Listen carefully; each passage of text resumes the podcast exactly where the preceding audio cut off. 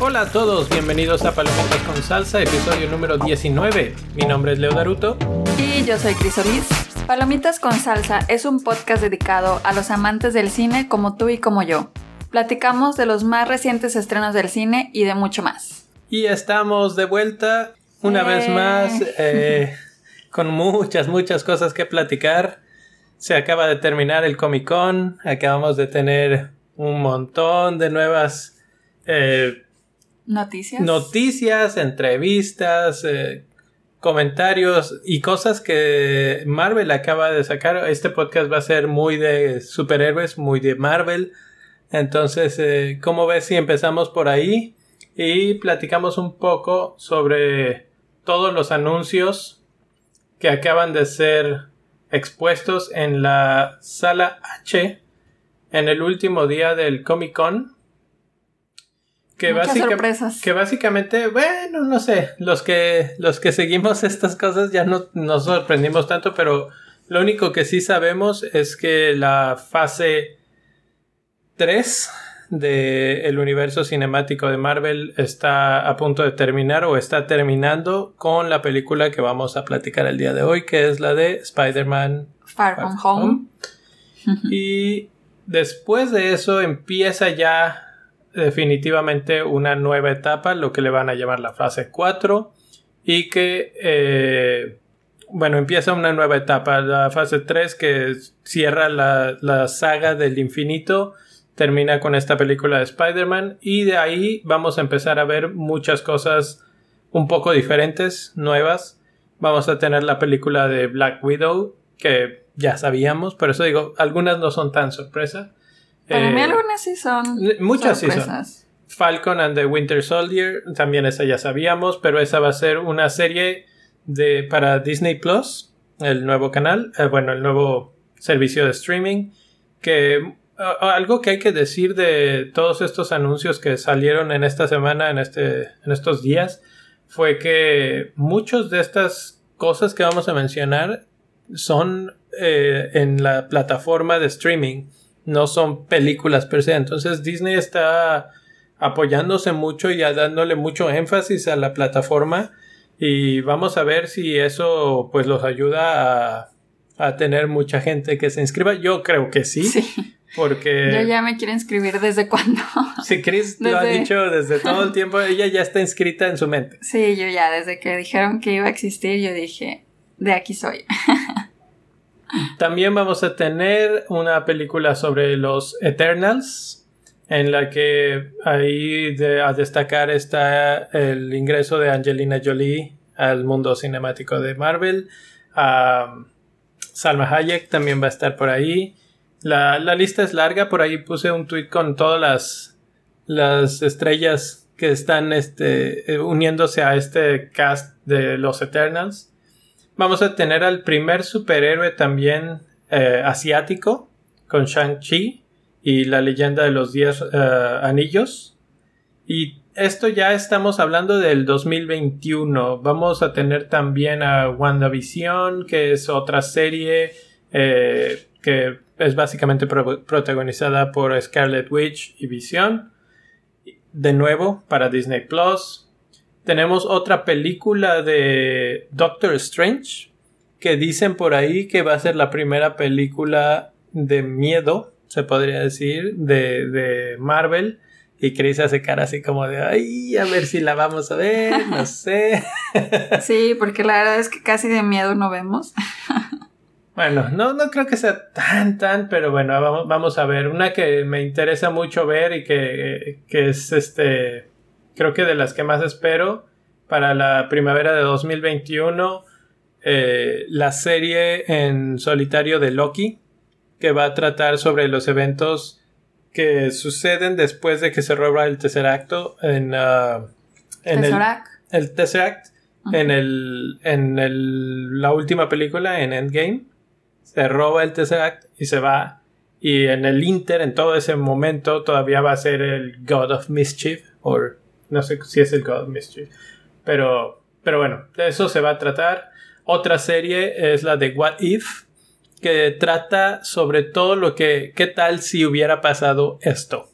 Sí, y, y, se rumora que va a ser algo así como una especie de tipo dimensión desconocida, el estilo de la serie, y va a tratar sobre cosas en el universo de Marvel, pero haciendo esas preguntas de qué tal que hubiera pasado aquí esto o Eso se me hace interesante. Eso está muy interesante, no sé qué, no sé ni siquiera qué esperar, pero, pero pueden surgir ahí cosas muy interesantes. Otra serie que se viene es la Solitario de Hawkeye, que después de haber visto el papel que hizo en Endgame, no me parece nada descabellado este, una serie y sobre todo, bueno, Hawkeye y, y The Arrow en el, en el universo de DC me parecen como los equivalentes y el Arrowverse de CW ha sido muy exitoso en la televisión, entonces tal vez ahí fue, un poco de la inspiración y dijeron, a ver, vamos a intentar nuestra propia, propia versión y generalmente las, las series de Marvel han sido buenas, por lo menos las que estaban en Netflix estaban buenas, entonces esperamos mucho de eso. Y también anunciaron eh, una nueva película de Thor eh, que se llama Thor Love and Thunder, en la que la gran, gran noticia es el regreso de Jane, protagonizada por ¿quién? Natalie Portman.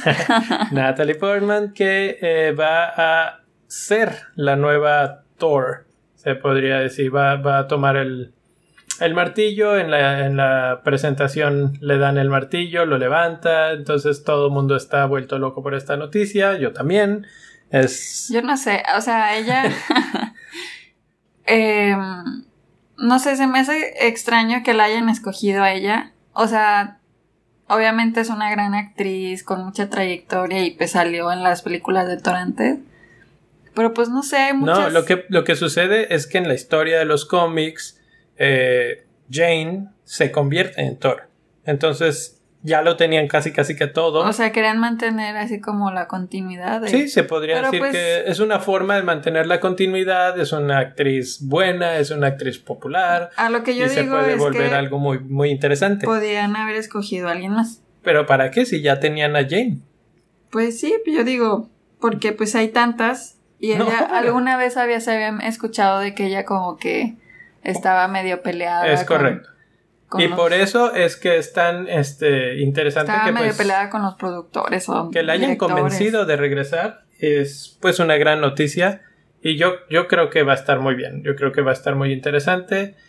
Entonces, así muy rápido, muy a grandes rasgos, eso es este lo que lo que sucedió en Comic Con. Hubieron paneles, hablaron todos estas eh, artistas. Eh, Kevin Feige dio su gran conferencia. Hablaron de otros proyectos y no hablaron de, de unos más. Hablaron, por ejemplo, de una un reboot de Blade, que va a estar protagonizado por Mahershala Ali, que pues ese también está muy interesante. Hay que ver qué va, qué va a pasar, pero está muy interesante. Hablaron de una nueva, un reboot, reboot, reboot de los Cuatro Fantásticos Ah, sí. que ese también me interesa mucho ver porque ha sido un fracaso tras otro, los Cuatro Fantásticos.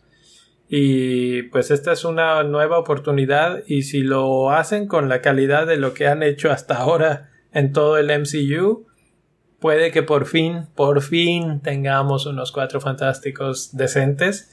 Yo Eh, digo que sí. ya, de- ya desde los rumores del casting es este es prometedor.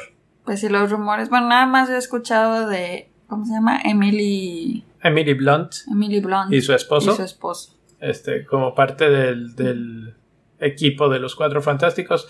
Ya, ya por ahí yo ya estoy de acuerdo y está muy bien y ya quiero que... Que, que lleguen todas. Pero todo empieza hasta el próximo año y terminaría en noviembre del 2021. No, bueno, estos son los primeros anuncios, pero se dice que van a Más lo que viene, ¿no? este, por lo menos otras 10 películas, etcétera. Parte de, por ejemplo, de lo que no dijo, pero, pero menciona que dijo no me alcanza el tiempo, pero no hablamos ni siquiera de los mutantes. Y de mutantes, pues estamos hablando de Deadpool, por, por ejemplo, por ejemplo, ya se me están cruzando aquí los cables porque estoy leyendo alguna de las notas. Eh, sí, por ejemplo, lo de Deadpool. Eh, no sabemos qué va a pasar con los hombres X. Ya se acabó la última saga, se podría decir, de los hombres X que estaba corriendo mm, sin pena ni gloria, creo. y ahora ya este, esto es propiedad de Marvel, Disney, todo esto. Entonces ellos ya pueden tomar eh, batuta y empezar de nuevo. Ya vemos, por ejemplo, a un Logan que ya este, se retiró. Entonces vamos a tener seguramente a un nuevo Logan, un nuevo Wolverine y a unos nuevos hombres X, pero esto pues con el tiempo lo vamos a ir viendo. Va a estar súper interesante, súper largo. Tenemos muchos años por delante, por lo visto, de, de superhéroes y de historias.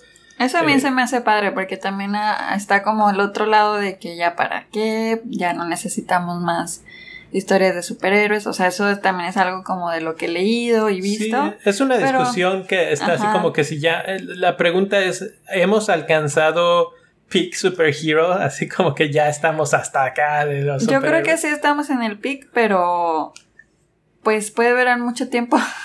pues mira, yo te voy a decir algo. Eh, Avengers Endgame acaba de superar a Avatar, eso es otro de los anuncios que hicieron en el Comic Con, y ahora ya es la película más taquillera en la historia de el cine.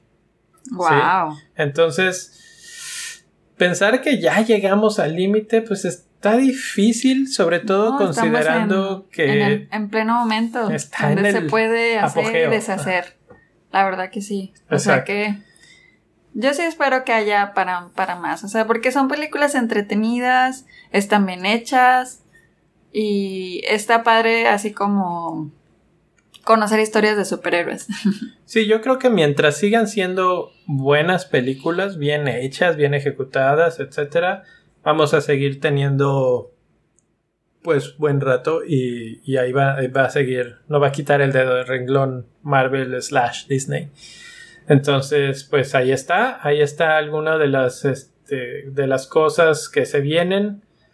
Eh, cosas interesantes que por ahí se ven es, por ejemplo, en la película de Shang-Chi y la leyenda de los 10 eh, anillos va a aparecer el mandarín. Una de las grandes, grandes quejas de los fans de Iron Man era que el mandarín fue tratado muy, muy mal, que fue un impostor, que no era, que así no es, que es...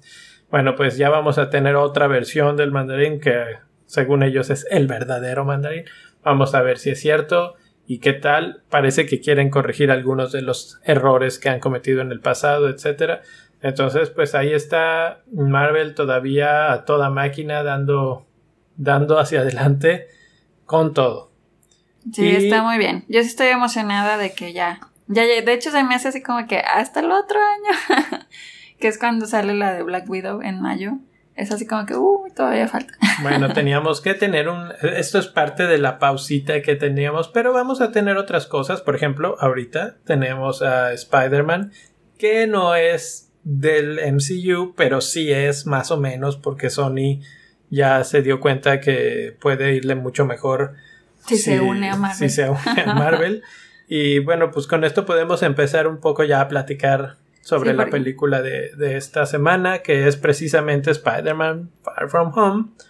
Y que... Exactamente. Empezando, yo quiero empezar con esta discusión que estamos hablando ahorita, diciendo que en estos momentos ya es la película de Spider-Man más taquillera de toda la historia. Entonces, otra vez, un dato más de cómo las películas de superhéroes no, están, no han alcanzado el tope de aburrición de que ya no quiero saber nada de superhéroes para nada. Sí, pero bueno, esto también es algo que yo te decía el otro día de que pues esta tiene como vuelito se podría decir porque pues hace en marzo acabamos recién de ver la de Endgame. Es como que la gente está así de ah, y precisamente por eso, pues, yo, yo lo pensaría y diría, bueno, es que la gente se cansa y dice, no, bueno, acabo de ver Endgame, ya déjenme descansar. Y al contrario, sigue con esa inercia. Entonces, ese es mi argumento, digamos. Aún con todo y que acabamos de terminar una cosa y seguimos con quiere seguir viendo superhéroes. Bueno, además Spider-Man es Spider-Man, como que todo el mundo, siento que es un superhéroe y que a todo el mundo le gusta, así como que no está así como que no le ves muchos peros. Y aparte es un chavito, es un adolescente con el que te puedes identificar muy fácil por cómo es, etcétera. Y precisamente por eso, y porque es muy popular y, este y le ha ido muy bien, es este pues especial que esta película particularmente ya tenga el título de la más taquillera. Entonces, pues hasta ahorita le ha ido muy bien. Eh, solamente porque ya apareció el Rey León, del que estaremos hablando próximamente. Eh, ya no es la número uno de las taquillas en, el fin de semana pasado, pero sigue ahí estando muy bien, ya es la número dos. y eh, bueno, pues vamos a Tiene una calificación de 8 en mm. IMBD. Sí, 8. 8 de 10, está, está muy bien. Pero vamos a platicar de la película. Y tenemos una historia antes de, empezar que Chris nos la va a contar. ¿Qué pasó? Esta, película prácticamente la vimos un, una o una vez y media, se puede una decir. Vez y media. Una vez y media.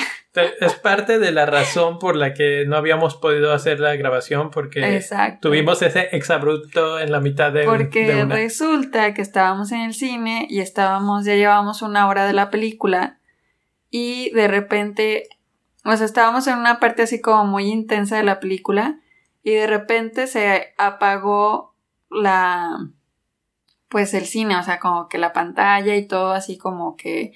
Y empezaron a prender las luces de emergencia, que eran unas luces así como pues blancas parpadeando alrededor del, de todo el cine y empezó una voz así como diciendo que había una emergencia y que esto eh, pues sí que había una emergencia y que había que evacuar, ¿no? O sea, que, que había que salir. Entonces sí estuvo como muy dramático porque pues sí nos dio miedo, así como que, ¿qué está pasando? ¿Va a haber alguien aquí que se volvió loco? O, se incendió. o, se incendió el cine. Entonces todo el mundo estaba muy paranoico corriendo, o sea, sí se sintió así muy... Bueno, no, hasta eso la gente fue bastante ordenada, no corrimos ni nada. Nosotros no, pero sí había otros que sí estaban corriendo, o sea, como que yo sí vi las caras de las personas y estaban de que ya me quiero ir de aquí porque nosotros estábamos, pues como quien dice, metidos hasta arriba. Ajá, hasta arriba en el cine. Entonces nos tardamos yo con unos 3, 4 minutos en salir. Más aparte así como que el caos, la... Porque aparte además de la... Pues del mensaje que estaba diciendo era un sonido tipo... Creo similar al, al sonido cuando hay una... Cuando hay un sismo. Así como que empieza a sonar como esa alarma. Ajá. Entonces es como ese, ese sonido así como que es muy pues sí, e-, era, era la alarma, el y además una voz que hablaba y decía... Pero era una voz eh, así como automatizada, muy fea. Rápidamente porque hay una emergencia y todos volteándose a ver unos a los otros. Sí, porque nunca... la verdad es que, digo, desde todo, todo el tiempo que tengo de vida... 85 años de ir al cine y nunca nos había sucedido. Exactamente, nunca nos había pasado que bueno, a mí jamás me había tocado algo así y entonces esto sí fue algo totalmente nuevo. Sí, yo creo que lo que me acuerdo de la cara de Chris que ah, hubo un momento que hasta me preguntó, ¿esto es parte de la película? porque fue muy repentino, o sea, como que estaba pasando algo, había una como explosión en la pantalla y de repente se fue a negro la pantalla y fue que se apagó el proyector y en ese mismo instante se prendieron las luces de emergencia y todos nos quedamos así de parecía parte de la película la verdad esto ya es ambientación del cine o qué está pasando esto es nuevo y no es una sala 4D o cosa así y, y después la voz, la voz empezó a decir salgan ordenadamente etcétera pues ahí vimos no, no vimos nada nunca supimos qué fue no, nunca supimos. ¿Cuál es tu teoría de qué fue lo que pasó? Mi teoría era o es que se quemaron unas palomitas o algo así y pues no te pueden poner en riesgo ni ellos, ¿verdad? Obviamente, así como que cualquier cosa y no sé, pueden demandarlos o así. Entonces, pues nos sacaron y la verdad es que sí había mucha gente. Entonces, pues ya, ese día no la pudimos terminar de ver, que llevábamos ya como una hora, ya la película dura dos horas, ya llevamos la mitad, la verdad. Llevamos por, no sé si poquito antes o poquito después de la mitad. 45 minutos, yo creo. Pero sí, ya llevábamos un buen cacho. Y, y, tuvimos que volver a empezar, tuvimos que volver a arreglar el, el tiempo para volver a ir, etc. Exactamente. Y bueno, por eso estamos un poco retrasados, pero... Pero ya estamos aquí dispuestos a hablar de la película. Y ahora sí, con todo este preámbulo de qué fue lo que pasó, ¿qué opinaste de la película? Pues sí me gustó, está entretenida, está como nostálgica porque eh, pues obviamente esta, con esta película pues como decías, o sea, se cierra así como esa, la, no esa, se cierra la fase 3 de este proyecto. Entonces, pues es así como todavía una continuación de lo último que pasó en, en Endgame, que bueno, no, ahorita no vamos a decir nada porque pues bueno, no estamos en spoilers de, Digo, igual hay gente que ya vio. Para, para Endgame, asumimos desde en este momento que, ya, son spoilers, que ya la vieron. Si no la han visto, sí, póngale pausa ahorita y regresen al rato. Pues entonces, o sea, es eso, o sea, como que esa última escena donde murió el grandísimo Tony Stark, o sea, todavía se siente muchísimo eh, en esta película, así como que se habla, pues, de lo que pasó después. Y entonces por eso se me hace nostálgica. Eh, está entretenida porque es así como que una parte de la película vemos así como a, a, Spider-Man de adolescente y pues ya la otra parte de la película ya es así como el superhéroe. Pero tiene eh, temas divertidos Em, especialmente en esa parte que él es así como adolescente, así como que te muestran ese lado humano del, del superhéroe, que es la que siempre pues nos gusta ver a la gente porque te quieres identificar obviamente con el personaje, entonces, pero creo que em, al final así como que, bueno, a mí, en mi punto de vista como que no, no sé, no, no, no me terminó de convencer a mí. O sea, está entretenida, me gustó, pero pues sí, o sea, no. Pero, pero, pero tiene un pero. Suspensivos. y bueno, ahorita platicamos después que lleguemos a spoilers. ¿Por qué no? Ah, bueno, ya nada más para, para no dejarlo en, en, el aire. Esta película está dirigida por John Watts y protagonizada por Tom Holland, que es Ah, si mis cálculos no me fallan, la cuarta vez que sale como Spider-Man. Y con esto también sería el Spider-Man que en más películas de este. de las últimas que hemos visto. De las de Sam Raimi, las de donde estaba ah, Garfield. Y este Tom Holland es el único que ha hecho cuatro. El máximo habían sido tres. Eh, ha estado en la de Avengers. en Avengers Infinity, War, en Endgame, en la, suya de, Homecoming, y ahora esta, creo que son ya cinco. Entonces, pues ahí la lleva Tom Holland y se ve que como va, eh, va a seguir. Eh, Además que lo hace bien de Peter Parker. Precisamente hacia allá iba, que él tiene muy buena...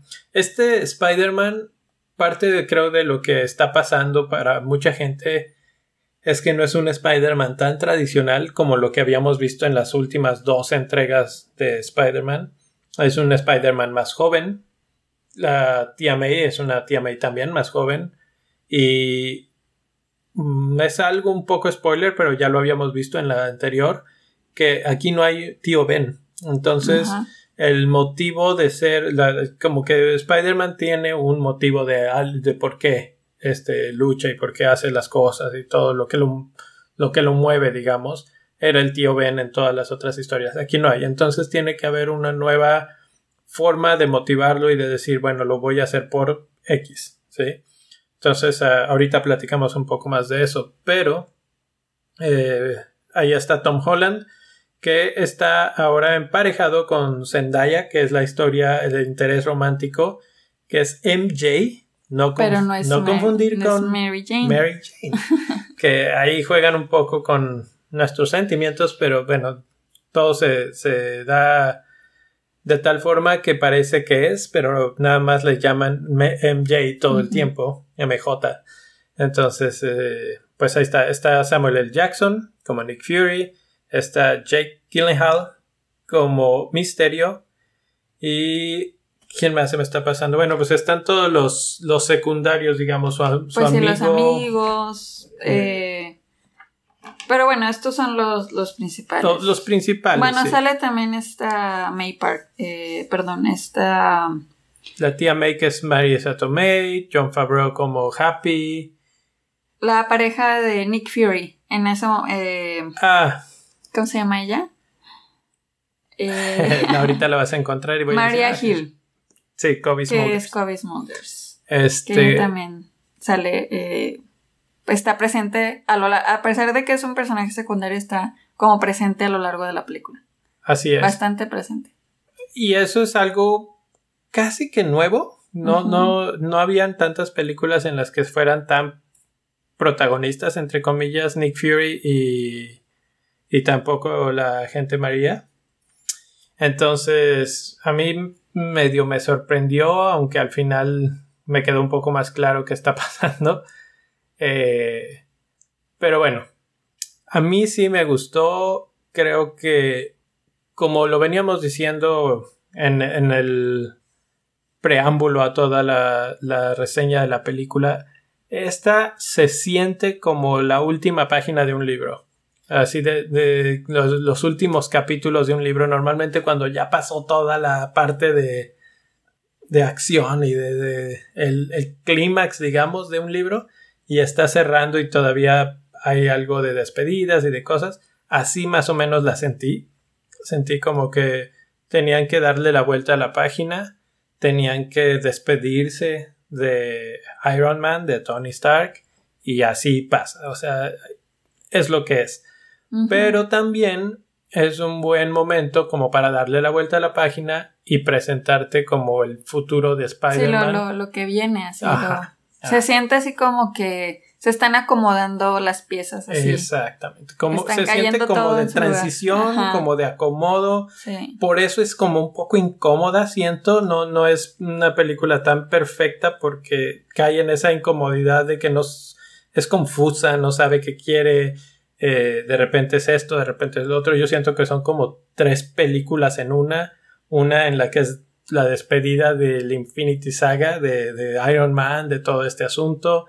Eh, es una película de acción de Spider-Man y es una película de comedia romántica de adolescentes. este. Que es más o menos la primera parte de la película. que, que se podría dividir en, uno, en la primera y segunda parte de la película eh, así. Pero creo que lo hace bien en esos dos sectores. O sea, cuando es comedia romántica es bueno.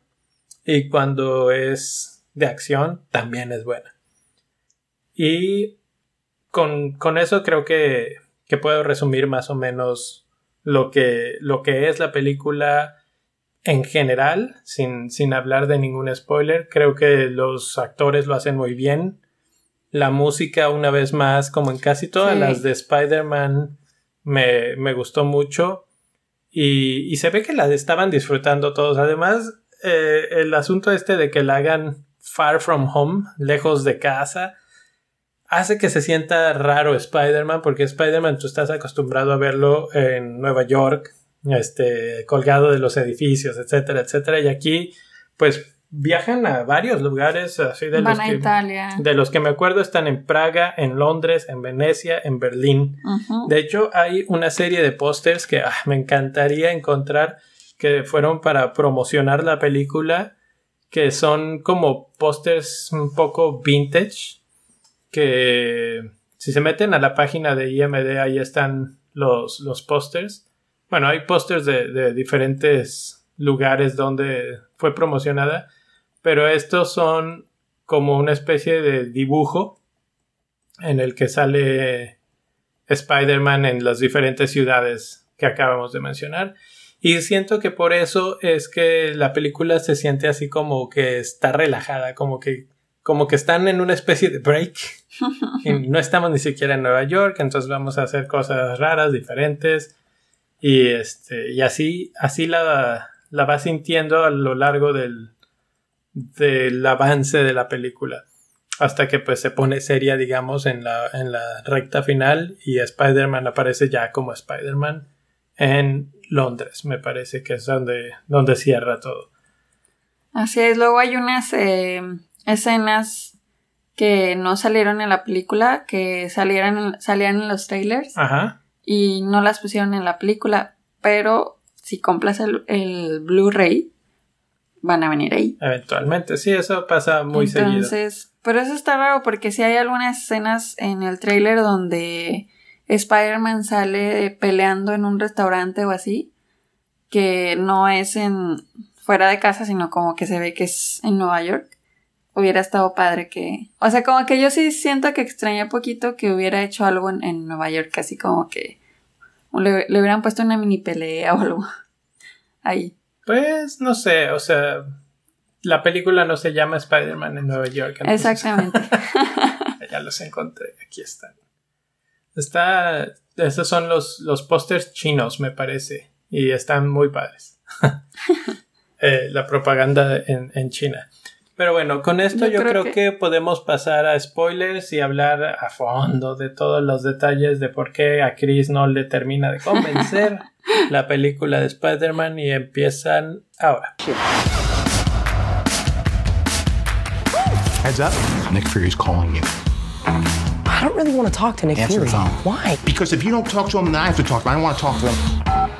You sent Nick Fury to voicemail? I gotta go. You do not ghost Nick Fury. What up, dorks? What's up? We're just talking about the trip.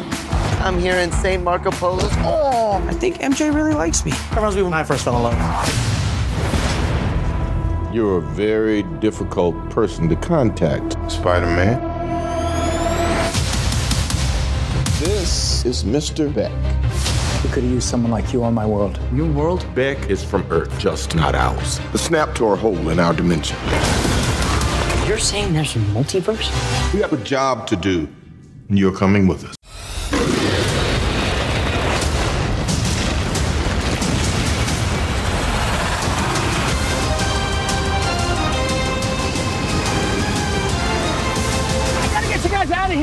Jet. Who are you? I work with Spider-Man. You work for Spider-Man? I work with Spider-Man, not for Spider-Man.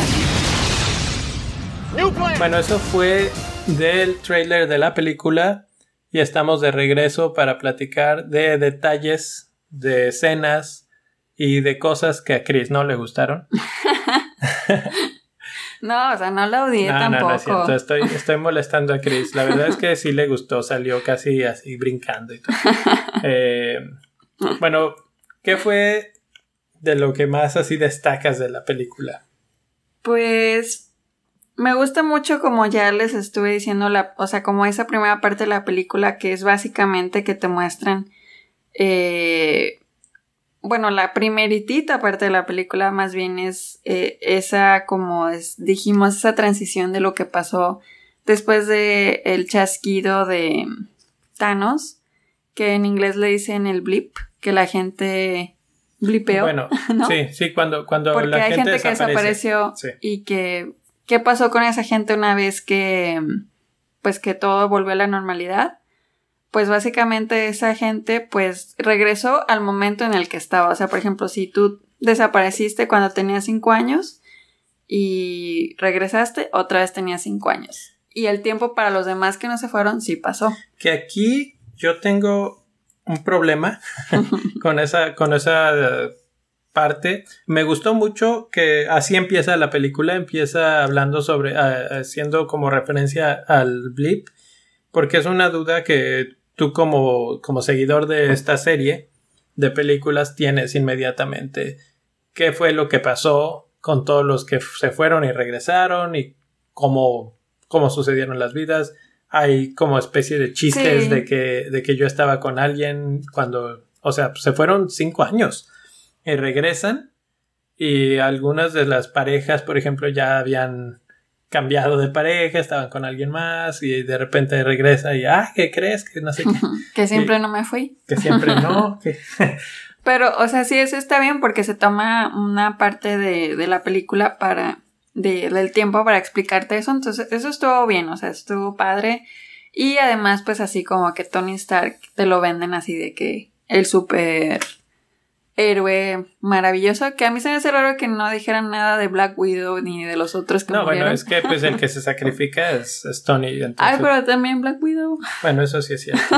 Eso sí es Y no la pelan y también otro... eh, Yo creo que no la pelan porque eh, Tony y Spider-Man habían sido muy cercanos, era como su mentor, era como... Entonces como que en esta era más fácil el link, como que con Black Widow Spider-Man no tenía nada que ver y por eso es... Pues sí, o sea, sí, pero sí, o sea, él aparece así de que en- hacen películas de él y este... No, bueno, todos los primeros que será 15, 20 minutos Es de la eso. película es Tony, Tony, Tony por Tony, todos Tony, lados. Tony. De hecho, hay escenas, hay una escena en la que Peter le está platicando a su amigo Ned el plan que tiene este para, para cuando vayan a Europa a su viaje.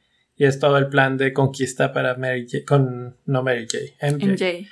Este, y yo, como ya la pudimos ver la segunda vez, me puse a ver cosas extras. Y por ejemplo, toda la pared de atrás en el salón de clases en el que están son dibujos de, De Iron Tom- Man. ujú, O sea, de es, un, es Stark. un como. No, de Iron Man. de- Eh, Bueno, o sea, es que la verdad todo, todo, todo, todo. y, y de sí, hecho, están murales. Está en todos lados. De hecho, eso es una como de mis quejas, se podría decir, porque, o sea, como que sí se siente mucho esa, perdón, esa sombra de, de Tony Stark, así como que, como que, ok, eh, pues sí, ya se murió, ya todo, y por aquí te lo siguen así como que platicando y platicando y platicando, y no sé, como que eso no, no me agradó tanto. Y, y más porque también este Peter Parker está como que todo triste y así como que, pues no sé, no, no me gustaba verlo triste. Sí, Por- la, la película tiene así como que un tono muy tristón, obviamente, porque pues se Sí. muere su mentor, etcétera. Entonces sí se siente ese. Exactamente. Y bueno, entonces eso es como los primeros 20 minutos de la película que se me hace que es bastantito.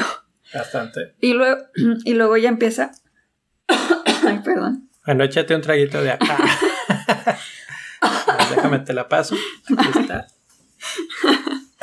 Y luego ya, ya hasta me dieron ganas de llorar a mí. Sí, Chris se pone muy emocional eh, cuando, cuando habla de Tony Stark.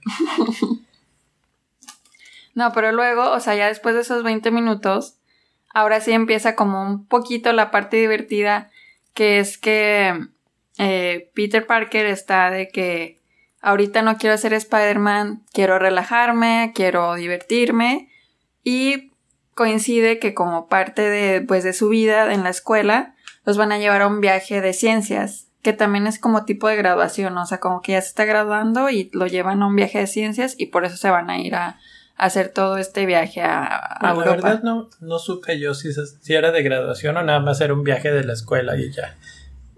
pero- Pues yo entendí algo así, pero bueno, el caso es que se van de viaje y eh, entonces en esta parte es donde a mí me llamó mucho la atención la música porque la música que utilizan para eh, cuando él está como que eh, describiendo cómo va a cómo quiere conquistar a MJ y eh, que le está platicando a su amigo y lo como que los chistes que se que hacen en ese en esa parte están divertidos están graciosos y la música que utilizan me gusta bastante.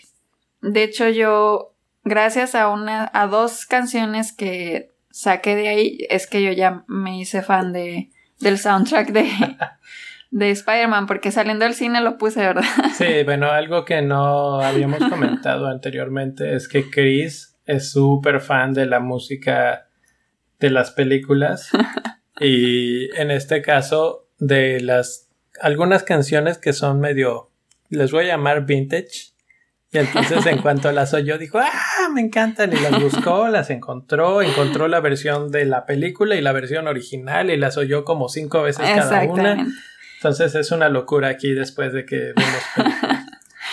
Entonces, bueno, esa parte es divertida, así cuando él, él está así como que todo, todo menso tratando, tratando de conquistarla y que se le queda viendo y que se voltean a ver, etcétera. Entonces, eso está, está muy bien.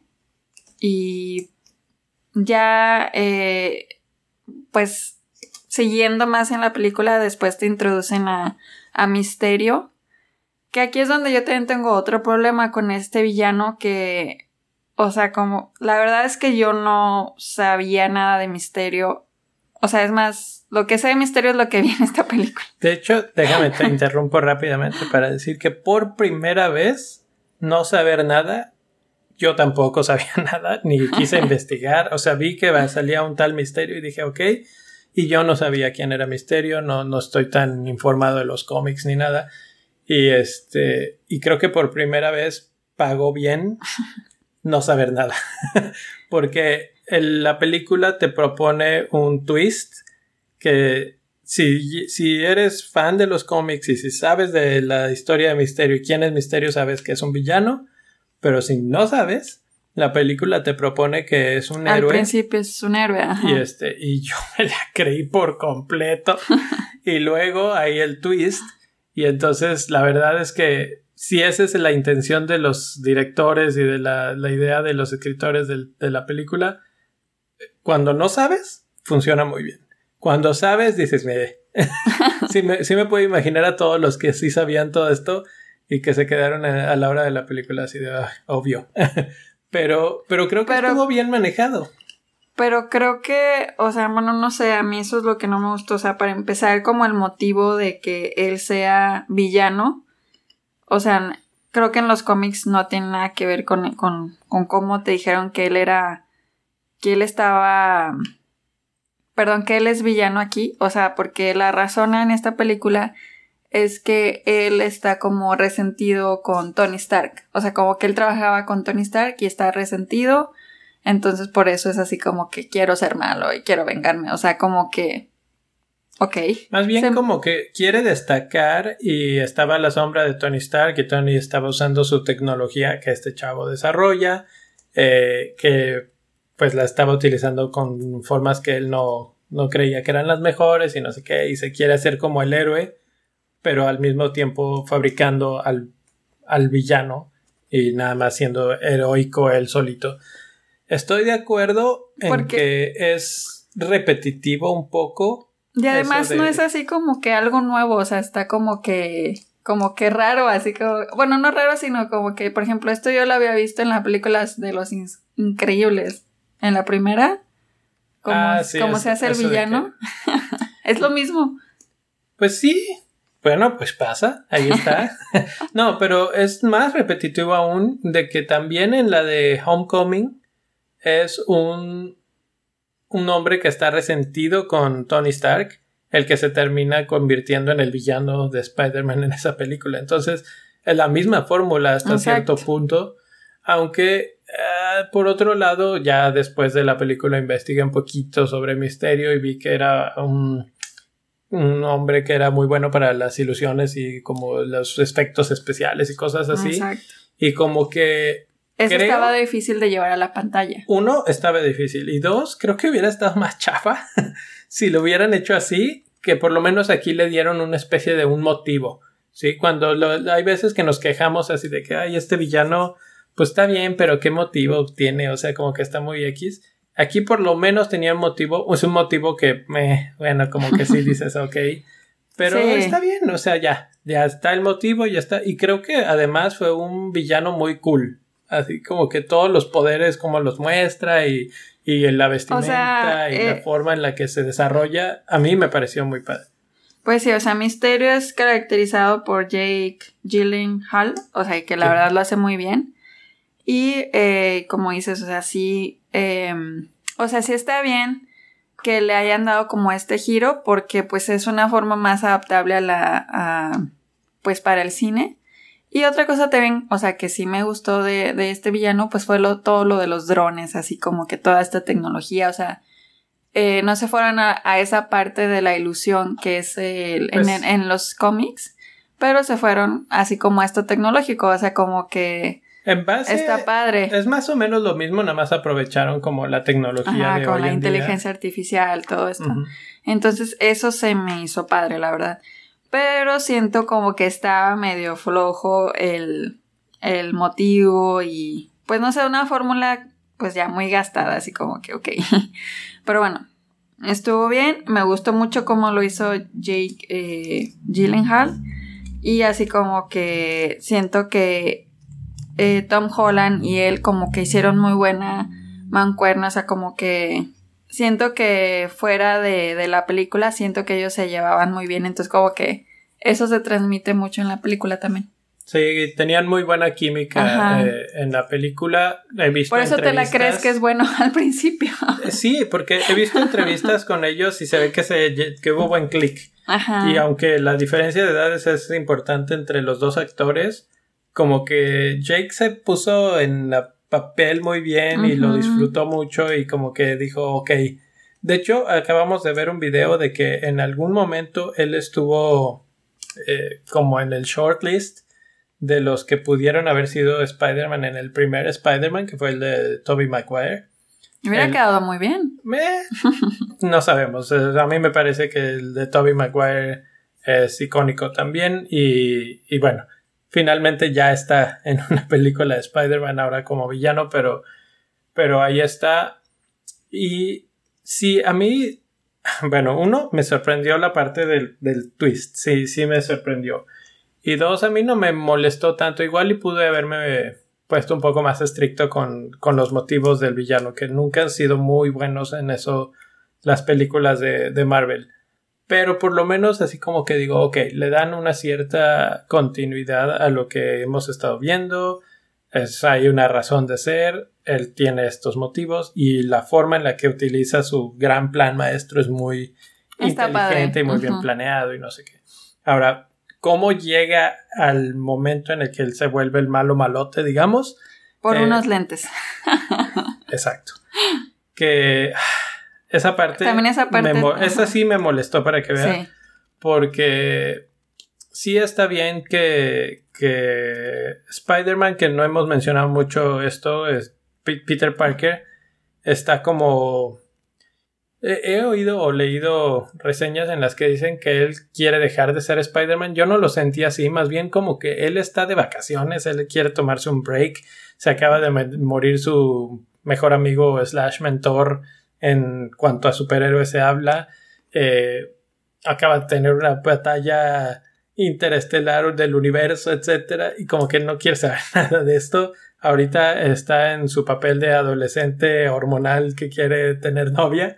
Este va a un viaje a Europa. Entonces, esa parte de la película me gusta mucho porque eh, creo que si te identificas con eso todo el- no, yo como hombre así de que cuando planeabas y decías, ah, sí, le voy a decir y luego vamos a ir así, y etcétera. Toda esa parte a mí se me hizo muy, muy certera.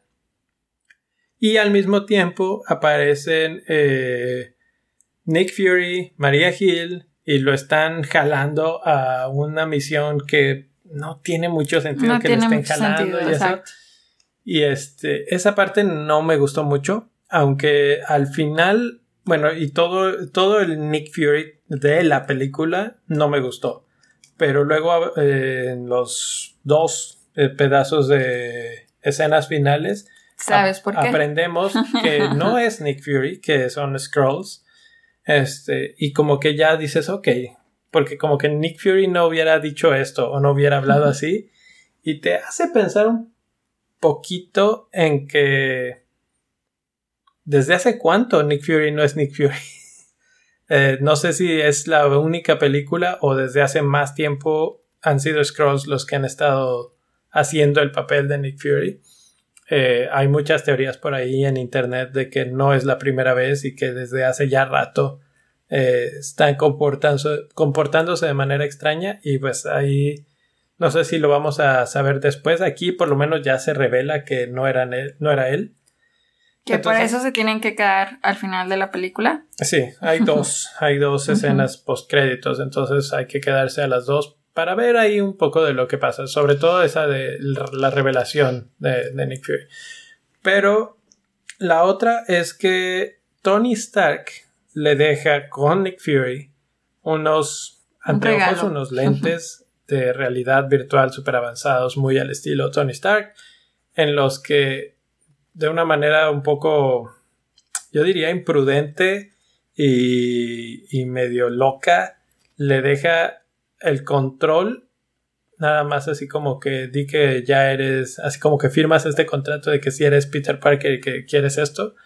Y entonces le deja un sistema de inteligencia artificial que se llama Edit o Edit, que quiere decir, ah, déjame lo leo exactamente, Even Dead I'm the Hero. Y cuando se lo da le dicen así de que él le encantaban sus acrónimos, pues ahí está.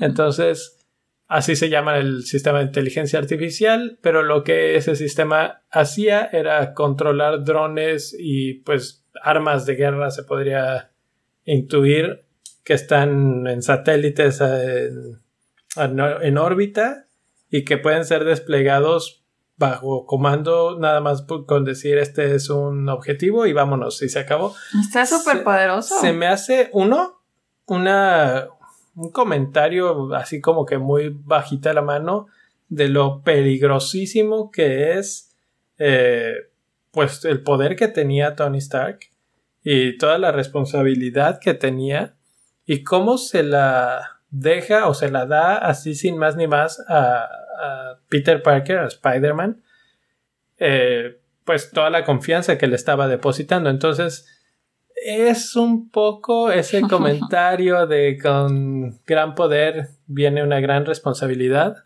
porque eso que le está dejando en, en Idiot es un gran poder.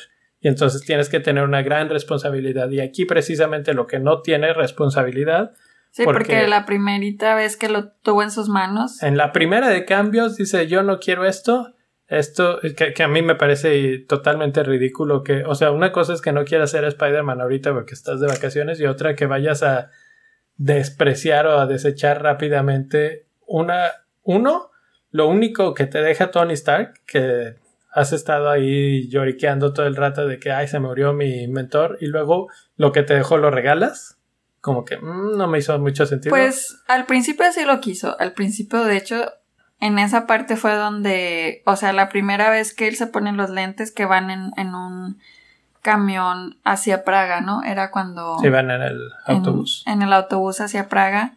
Y que él está, que se los pone por primera vez. Y así como que dice, bueno, a ver esto qué. Y ya la como que activa a Edith. Y eh, gracias a esos lentes, pues puede ver también mensajes de textos. de- y él eh, le dice a Edith que atacara a uno de sus compañeros porque él también quiere con, con MJ. Entonces ahí pues súper responsable, o sea, pudo haberlo matado, matado a todos en, en el camión porque pues obviamente un dron eh, se activó y empezó como a disparar o a chocar o Sí, eso sé. es a lo que me refiero, o sea que es un gran poder y que no lo usa responsablemente. Y de hecho, Obviamente ahí no sabe lo que Ajá, está y no haciendo. sabe. Y justo en esa escena fue cuando pasó lo de en el cine que se apagó y Que que, nos nos sacaron. sacaron. Justo cuando dispara el dron y Sí. que le va a dar al camión y de ahí, ¡pum!, se apagó. Pero bueno, entonces, o sea, ahí no lo utiliza responsablemente, entonces, eh, como lo ve y dice exactamente lo que tú dices, que no lo quiere, luego, pues si va y lo se lo regala a, a este, a Misterio. Por además también Misterio, eh, como que lo convence súper fácil y rápido de que se los dé. O sea, eso está como que también, pues no sé, o sea, como que si eres un superhéroe, a lo, a lo mejor es un adolescente y todo, pero pues es inteligente, o sea, no está tonto tampoco. Exacto. Es una de las cosas importantes, clásicas, claves de Peter Parker, que era un tipo inteligente. Y de hecho, aquí más o menos hacen un guiño a eso cuando le presentan por primera vez a Misterio en el cuartel secreto, digamos, de, de Nick Fury. Y hablan un poco de los multiversos. Y él entiende perfectamente y empieza a divagar así de que, ah, eso quiere decir que esto, que... ahí te muestran que es un tipo inteligente. Y al mismo tiempo después regala los lentes con un poder muy alto, así como que sin ningún tipo de restricción y de pensamiento de, ok, lo conozco, pero lo conocí hace cinco minutos y sí es superhéroe, pero como que... Dijeras tú, o sea, te los dio Tony Stark, así como que también Sí, es exacto. alguien en que pues tú apreciabas, etcétera. Yo no se los hubiera dado a nadie, o sea, me los regalaron, me los dio Tony Stark. Entonces, Exacto, así como que no, no me hizo mucho sentido. Se lo regala muy fácil, lo engaña muy fácil y le regala el poder de la inteligencia artificial muy fácil. Ahora, para regalárselo, tiene que dar así como un comando de voz en el que dice, eh, ahora el control pasa a Misterio, a este, ¿cómo se llama en la película él? Es este Quentin Beck. Entonces, pues ya, pasa eso, pasa toda la película, él se hace de mucho poder, se descubre que todo son ilusiones, etcétera, y al final, cuando pasan las escenas finales, que por cierto para mí fueron muy buenas escenas de acción, a mí me gustó mucho, se trata un poco el tema de del sentido arácnido que le llaman Peter Tingle, el cosquilleo de Peter, que no sé por qué le, le quieren llamar así, pero bueno, el punto es que como que no lo controlaba mucho y al final él tiene que recurrir a eso porque las ilusiones que generan los drones lo confundían suficiente como para imposibilitarlo de pelear. Hay una escena en la que sale un Tony Stark zombie haciendo un poco de referencia a Marvel Zombies. Y eh, al final, final, final, en la batalla final, eh, él utiliza básicamente todo el tiempo el sentido arácnido para poder golpear y ganarle a Misterio. Cuando le quita los lentes, no hay ninguna voz de comando de Misterio que dice le regreso el comando a Peter Parker. Y sin embargo, Peter agarra los dos y así como si nada, lo reconoce, los, detiene todo el ataque de drones. Y, entonces, como que eso tampoco me hizo mucho sentido si ya había renunciado, a menos de que ya sea como compartido. Que Misterio le hubiera dicho que eh, le daba el poder a él, ¿no? O sea, eso es lo que debió haber pasado. Eso, no pasa, debió de ser así si seguía como con la lógica de lo que pasó antes. A menos de que fuera como ya ahora este también, entonces sea como un uso compartido, una cosa así. Bueno, pero como que tampoco. Entonces ahí como que son de esos tipos plot holes que encontré de la película que dije, ay, qué pedo aquí. Pero bueno, no estuvo tan, tan grave. Eh, pero grave e interesante es cómo termina la película, que creo que al final el que sí termina ganando es el malo, eh, Misterio, porque eh, revela la identidad de, Descubre a Peter Parker. Y eso, pues vamos a ver qué consecuencias tiene hasta donde he podido ver, investigar, oír y leer.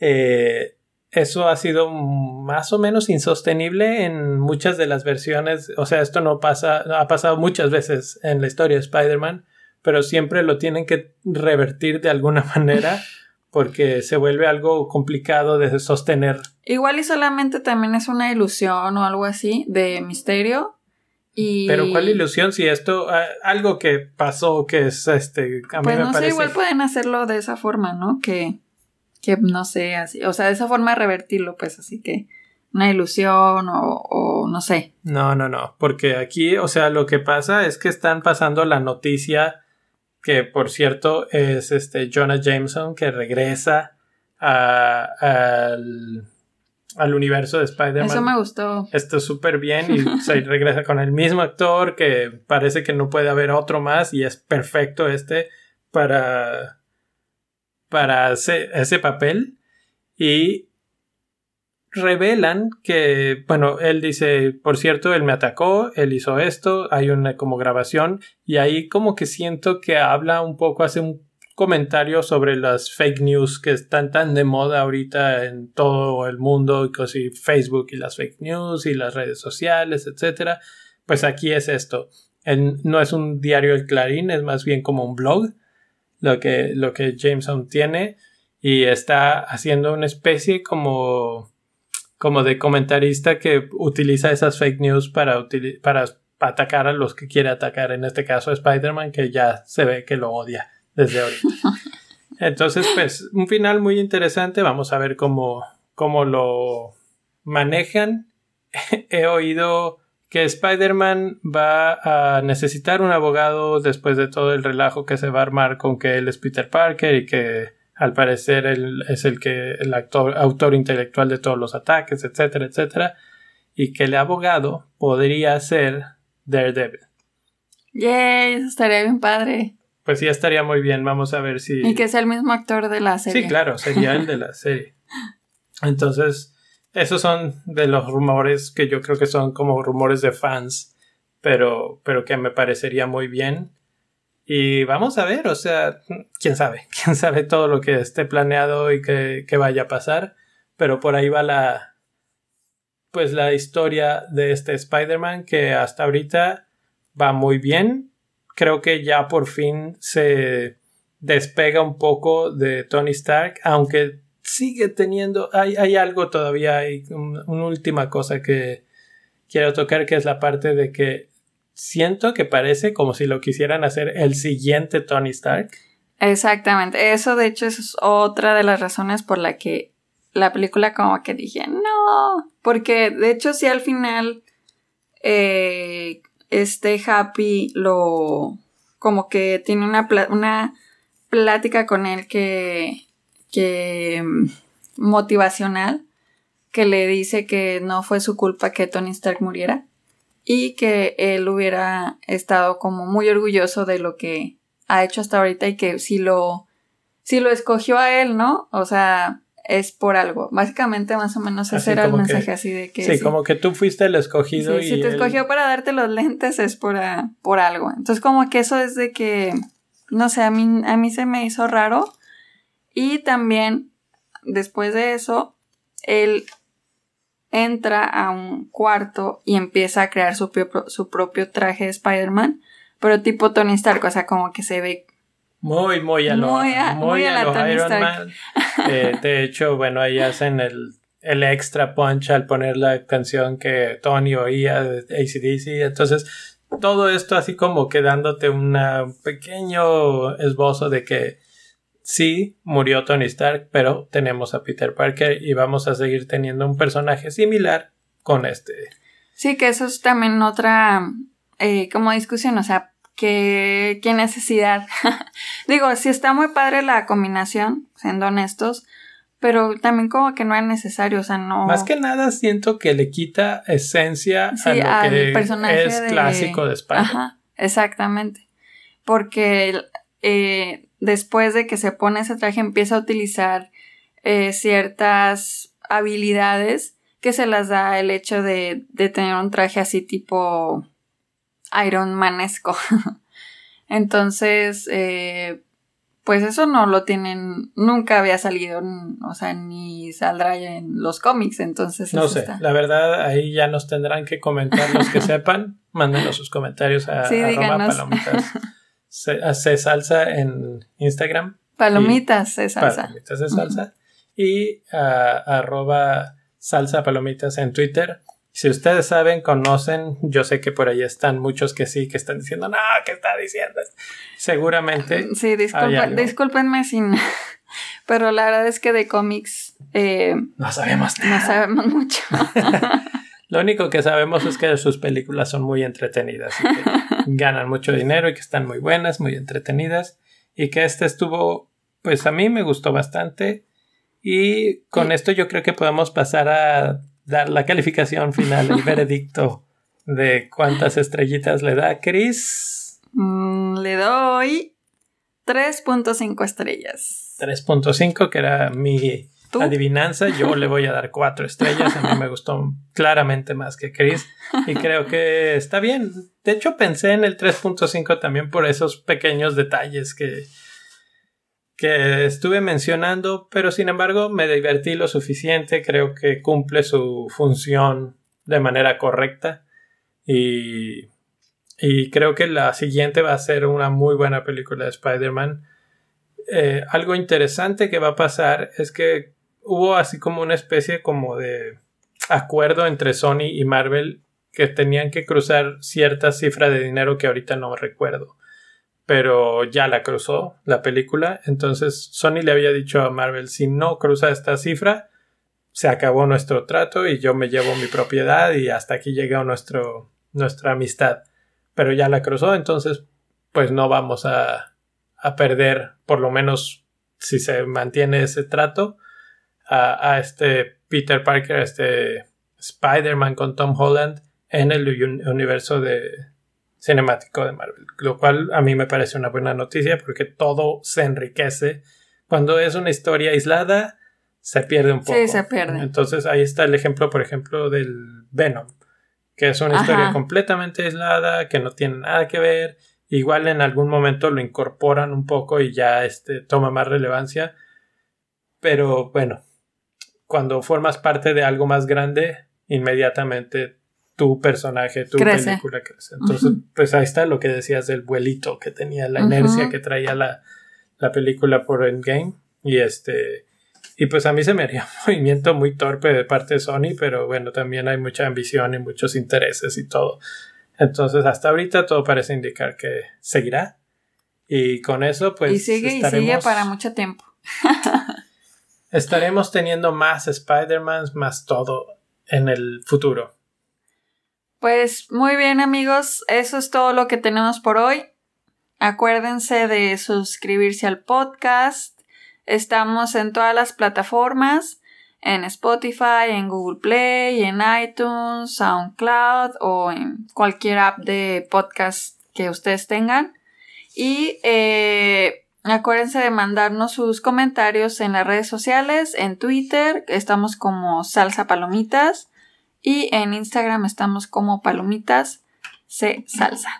Me voy a arrepentir, pero corríjanos. Ah, capaz que al rato puras correcciones y no, ya no, no. Pero no, sí, mándenos lo que, en donde nos equivocamos ahí de, de cuáles fueron los detalles importantes de estos personajes que, que nos brincamos.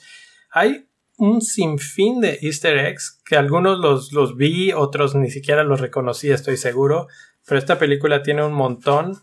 Por ahí este, les podría recomendar luego a quién seguir para, para saber sobre todos estos easter eggs. El primero que se me viene inmediatamente a la mente es el Capitán Pada y sus monitos, el podcast, que generalmente habla sobre todos los easter eggs.